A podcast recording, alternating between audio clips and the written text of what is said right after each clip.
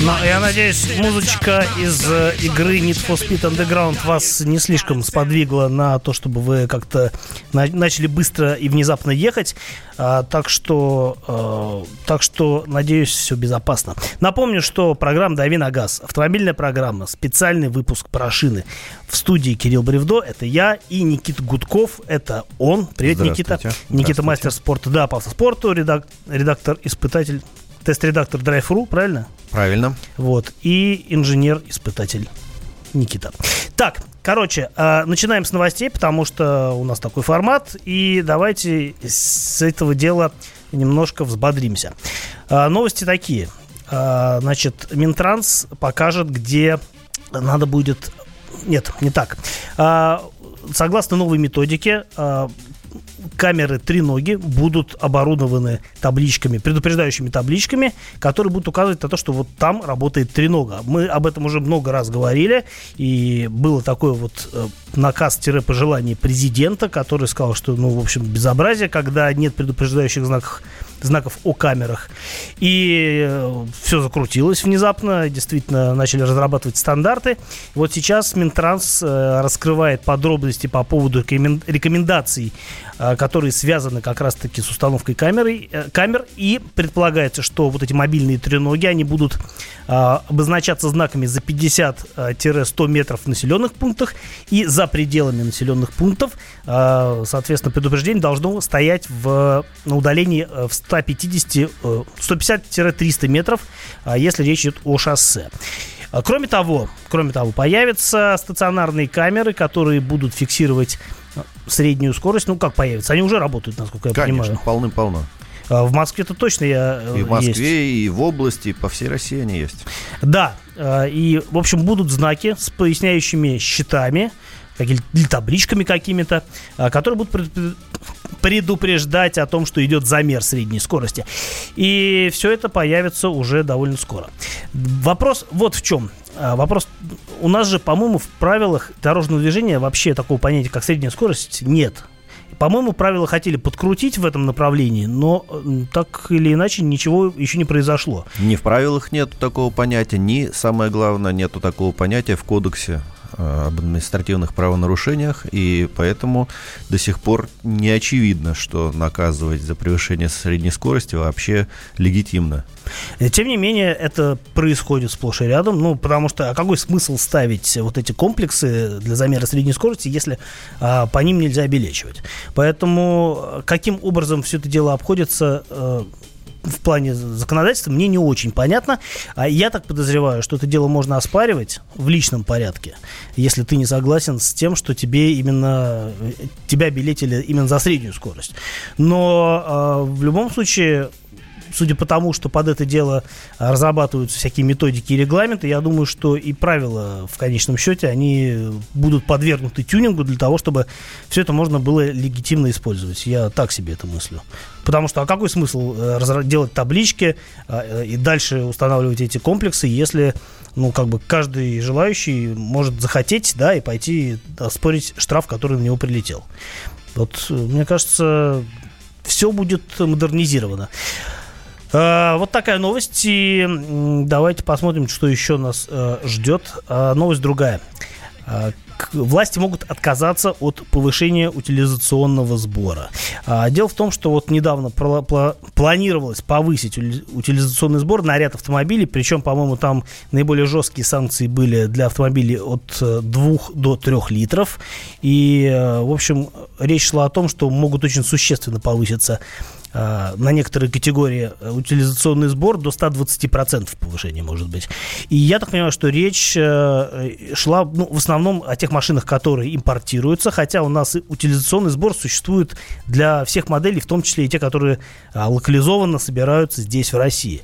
Но так получалось, что этот утильсбор, он больше всего бил по компаниям, которые все-таки занимаются импортом.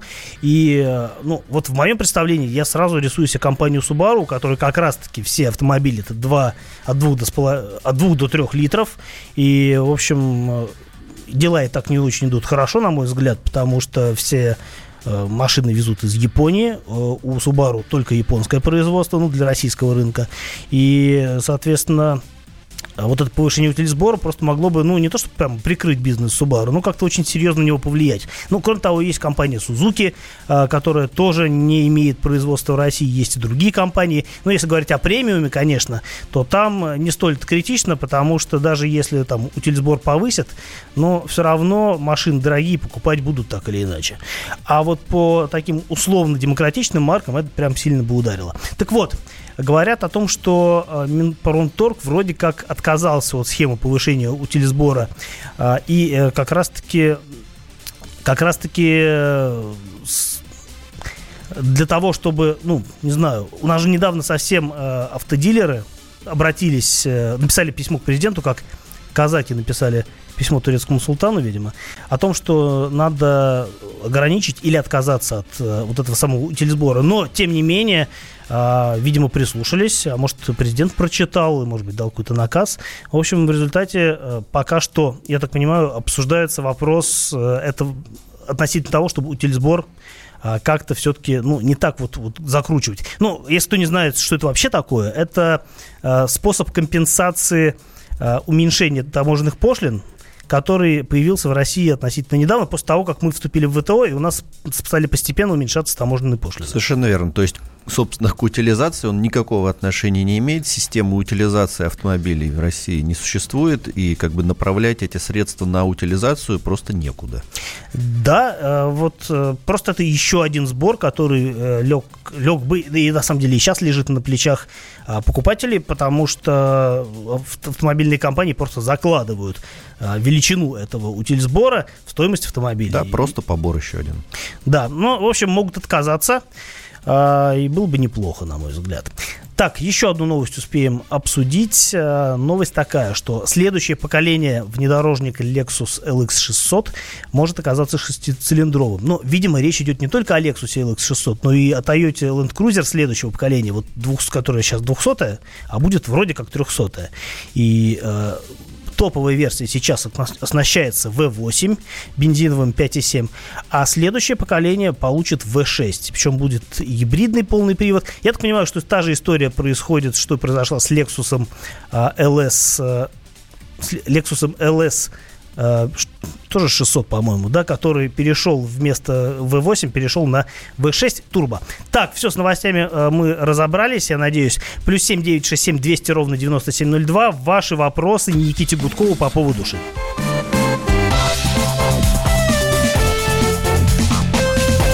Давиногаз.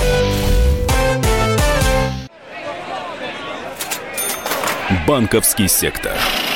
Частные инвестиции. Потребительская корзина.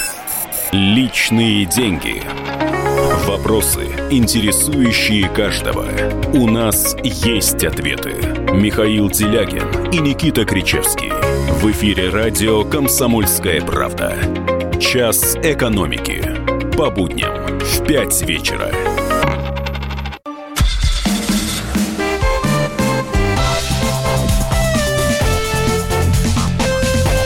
«Дави на газ».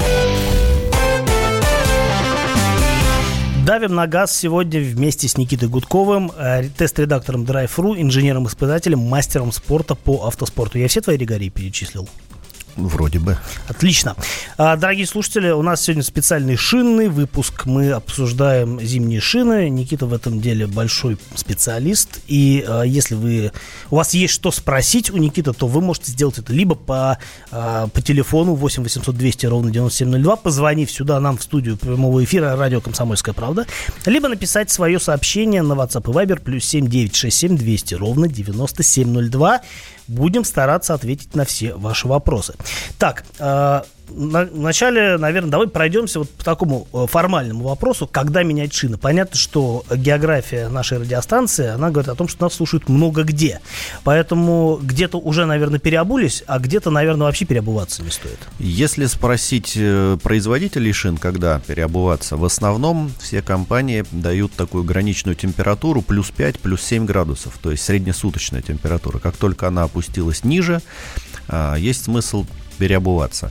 Но тут, конечно, дополнительные нюансы есть. Например, э, в зависимости от климата в разных регионах зима наступает либо быстро, как где-нибудь на севере, как правило, это случается. Либо По как- щелчку утром проснулся, зима.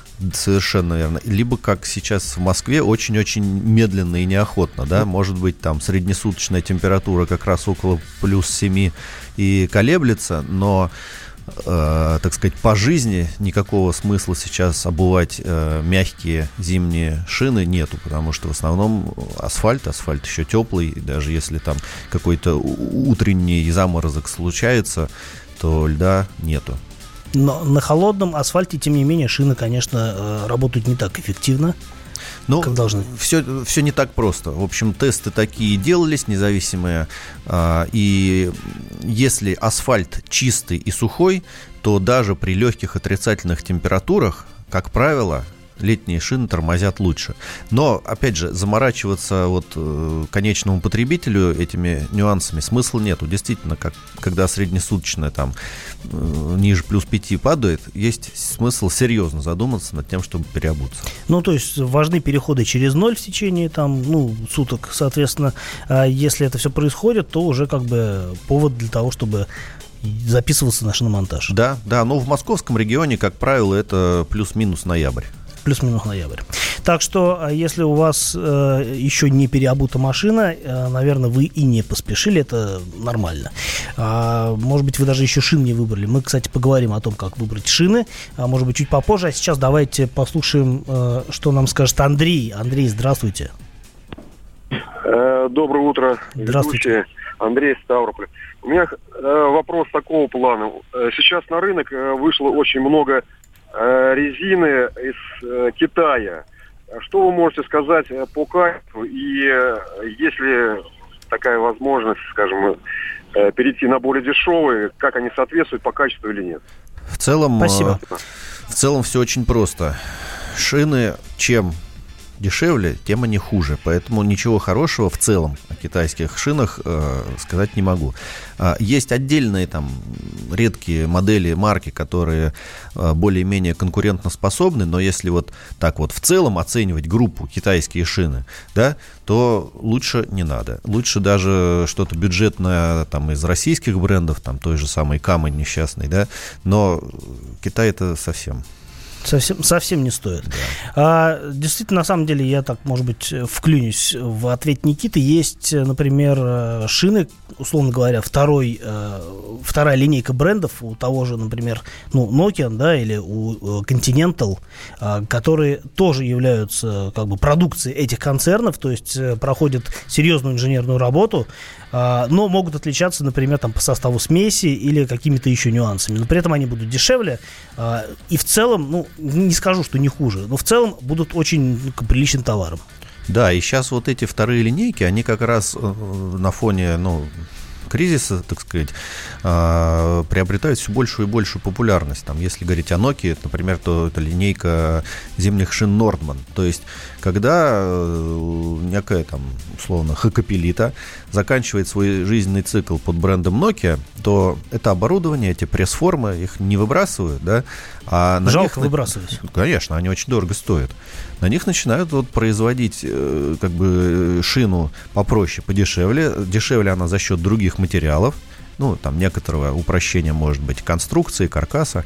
Вот. Но в итоге она получается там, условно говоря, в полтора раза дешевле, но далеко не в полтора раза хуже. Мгм.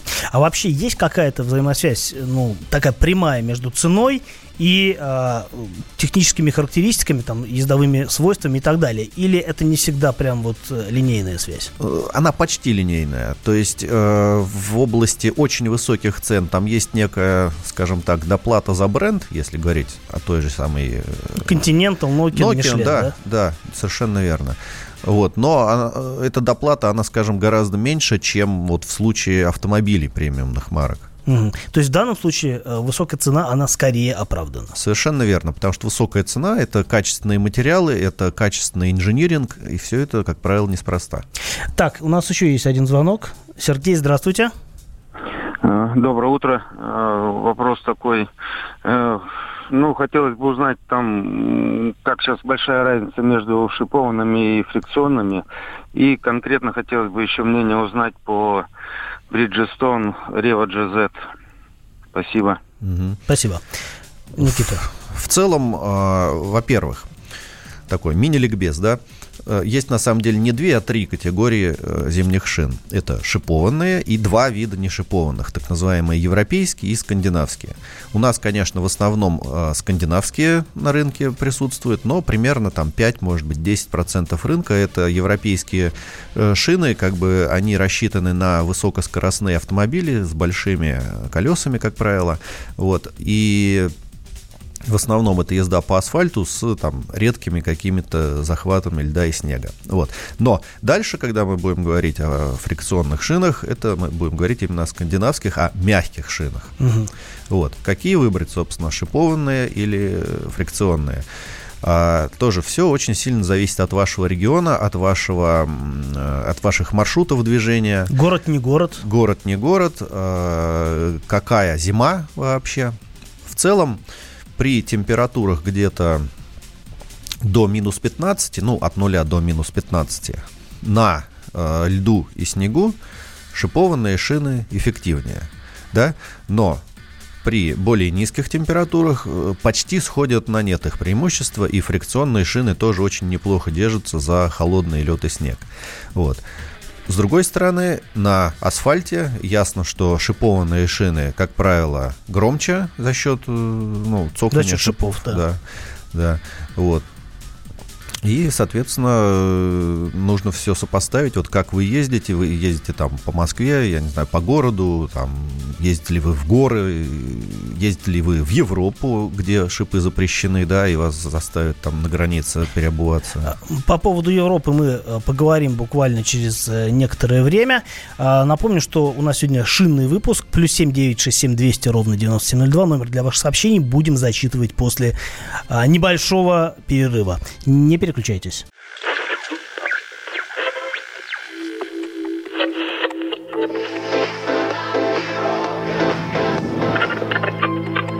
Челябинск, 95,3. Пятигорск, 88,8. Самара, 98. Новосибирск, 98,3. Ставрополь, 105,7. Краснодар, 91,0. Красноярск, 107,1. Благовещенск, 100 ровно и 6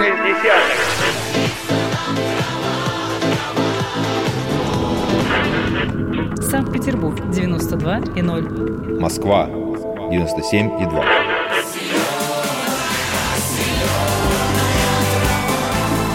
Радио «Комсомольская правда». Слушает вся земля.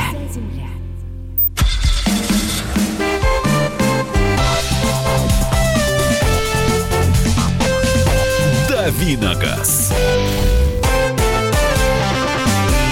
Продолжаем давить на газ в эфире радио «Комсомольская правда». У нас автомобильный выпуск, причем не просто автомобильный выпуск, у нас всегда автомобильный выпуск. У нас шинный выпуск сегодня, потому что, в общем, сезон уже э, в, проходит, находится в стадии э, Межсезонье. Межсезонье как раз, да. У нас два сезона одновременно сейчас происходит. У кого-то уже новый сезон зимний, у кого-то еще старый летний. Говорим о шинах. В, гостя... в гостях у нас сегодня специальный гость. Никита Гудков, тест-редактор Drive.ru, инженер-испытатель и мастер спорта по автоспорту, который о шинах знает чуть больше, чем все. А, у нас а, есть вопросов понападало, пока мы тут с тобой а, между а, в перерыве всякое обсуждали. Давай по ним пройдемся, а то как-то неудобно перед нашими слушателями. Вопрос такой. А, сколько сезонов можно ездить на зимних шинах, если у них срок службы? И, ну, как бы, есть ли у них срок службы? А, все, конечно, зависит от того, как э, и сколько ездить, да. Если говорить о замене по износу, то, ну, во-первых, я напомню, что для зимних шин по правилам дорожного движения остаточная глубина протектора это 4 мм, а не 1,6, как для летних. То есть их в любом случае нужно менять раньше. Вот. Но и да. миллиметров после там, 6 уже начинает замет, начинают заметно падать э, как бы сцепные свойства. Но, Но если... у них, кстати, у них, с, ну, как бы по умолчанию протектор тоже, э, ну, глубина протектора больше, чем у летних. Примерно такая Примерно же, там, такая ну, же. плюс-минус миллиметр, это несущественно. Угу. Тем более у разных брендов по-разному, это зависит еще, ну, нужно обсуждать еще и в корреляции с э, мягкостью, собственно, резины, то есть ее износостойкостью. Вот.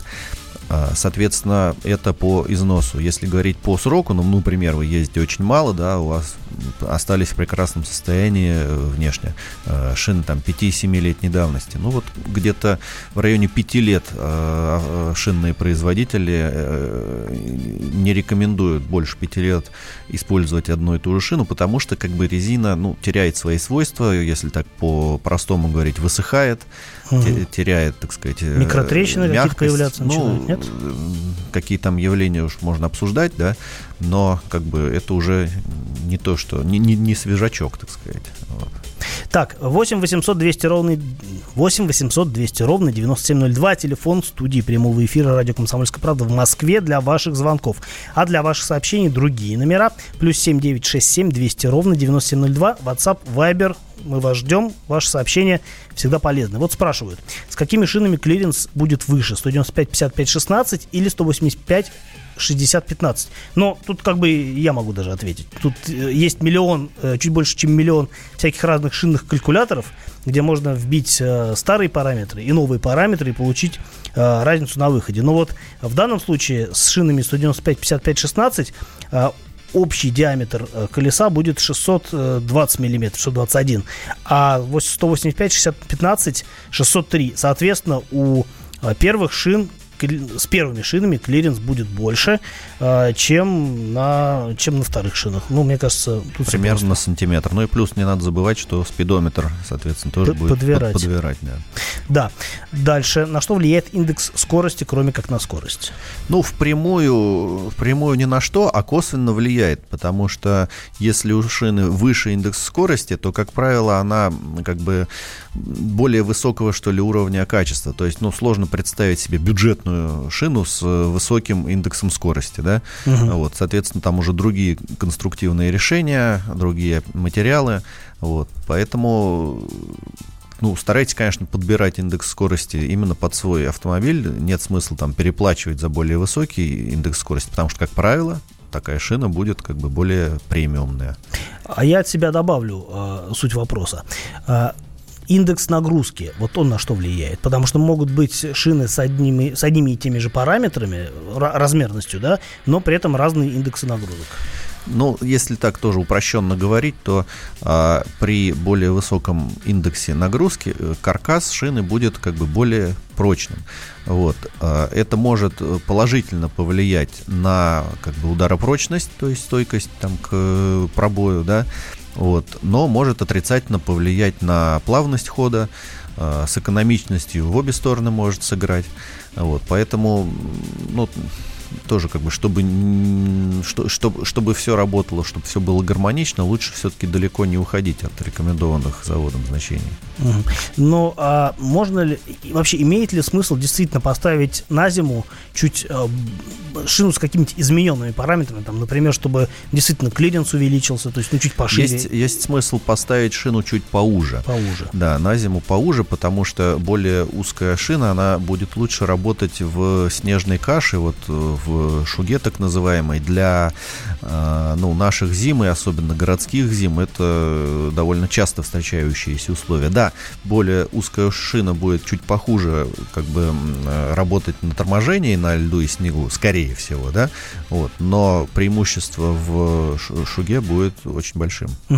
Шины Виатти Брина Нордика шипованные, как, шипованные ли, как вы думаете, спрашивают нас, а я думаю, что можно загуглить и увидеть, что да, шипованная шина. Вот такой ответ.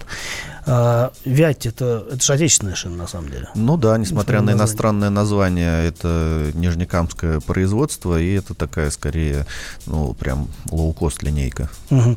А, так, что еще спрашивают? Спрашивают, доброе утро. А, а Ханкук РА 330 RA33M плюс, плюс S, рассчитаны на зиму. А, да, это линейка шин для внедорожников Dyna Pro. А, ну вот э, мы смотрим с Никитой на фотографии этой шины, и Никита комментирует. Да, эта шина ни в коем случае не зимняя. А, это, ну, так сказать, обычная э, летняя шина, но для кроссоверов. Именно поэтому на боковине стоит маркировка M плюс S. Тут важная оговорка, что маркировка M плюс S, она как бы добровольная. То есть вот э, производитель сам решает, э, налепить себе такие буковки или нет. M плюс S означает MAD плюс snow, да, то есть грязь и снег. То есть э, намекает на некоторые э, повышенные, так сказать, э, стопные свойства в грязи и в снегу. Но, А на самом деле? а на самом ну вот как бы вот мы можем с тобой решить, да, э, налепить нам такие буквы или нет. А есть еще символ, который выглядит как такие три горных пика со снежинками. Вот. Красиво. Вот им помечают как раз-таки зимние шины, которые а, прошли определенные испытания и на фоне референсных шин показали ну, некоторые а, более-менее достойные а, стопные свойства именно в зимних условиях. И вот э, просто добровольно такой символ налепить не получится. Вот. Поэтому смотрите на... Это тоже знак качества такой. Да, снежинки, горы, э, ищ- ищ- ищите вот этот знак. На таких шинах зимой ездить допустимо. И коротко э, вопрос. Надо ли обкатывать новую зимнюю шину шипованную? Да, крайне желательно несколько сотен километров проехать без резких э, разгонов, торможений, поворотов, да, и, ну, там на скоростях, я не знаю, не выше 80-100. Ну, то есть по городу спокойненько катаетесь, накатали там пару сотен на Лучше не по городу, потому что город это разгон и торможение. Ага. Лучше куда-нибудь выбраться, заодно Да, окрестности да. осмотреть. 4-5 кру- кругов по МКАДу и хорошо. Отлично. Так, а, у нас остается еще немного времени, чтобы поговорить о шинах в следующей части программы. 8 800 200 ровно 9702, телефон для ваших звонков, плюс 7 967 200 ровно 9702. Говорим о шинах, в гостях Никита Гудков. А, Услышимся через несколько минут. Чиновникам в России не до шуток. За них взялись Андрей Рожков и Михаил Антонов. Курение запретили, на остановках запретили, курение в подъездах, на балконе запретили. Можно под балконами запретить? Вот я вас вот комитет по здоровью забыл спросить еще. Я, я к слову так просто. Как ты народу в глаза смотреть будешь на следующих выборах после этого? Они на шестисотках пашут из всех зверей, только у них жук колорадский, а тут у тебя два верблюда. Два, Антонов. Это один там жена еще. Извини, не, не узнал.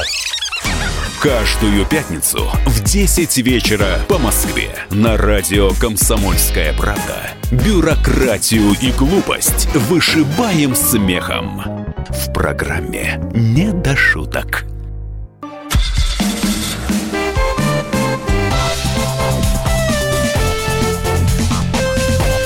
Давиногаз. Не так много осталось у нас времени, чтобы поговорить о зимних шинах. Напомню, что в гостях у нас сегодня Никита Гудков, тест-редактор Drive.ru, инженер-испытатель, мастер спорта по автоспорту и большой, большой гуру шинный гуру, вот скажем так. И мы э, обсуждаем зимние шины, новинки, не новинки, что лучше, что хуже, когда, никогда менять и так далее. В общем, э, Давай вот о чем поговорим. Сейчас наметилась такая тенденция, связанная с увеличением количества шипов на шинах, при том, что есть какие-то законодательные ограничения на сей счет, да? И как это дело Да, все но обходит? тенденция, она наметилась, наверное, лет пять назад, когда появилась лазейка в законодательстве. То есть, ну, количество шипов всегда было ограничено по понятным причинам. Шипы изнашивают дорогу, да, тут обсуждать нечем, мы это все своими глазами видим, во всяком случае, в Москве э, каждую весну. Колейность Вот. это все вот от этого. Конечно. А, Соответственно, э, ограничение э, в Европе 50 шипов на погонный метр протектора, в России 60 шипов. Но, дай бог памяти, в 2013 году а, разрешили а, ну, на уровне Европы, то есть э, мы европейскую регламентацию эту тоже признаем, разрешили устанавливать любое количество шипов, если а, такая шина, а, ошипованная больше нормы, а, пройдет определенный тест на износ покрытия.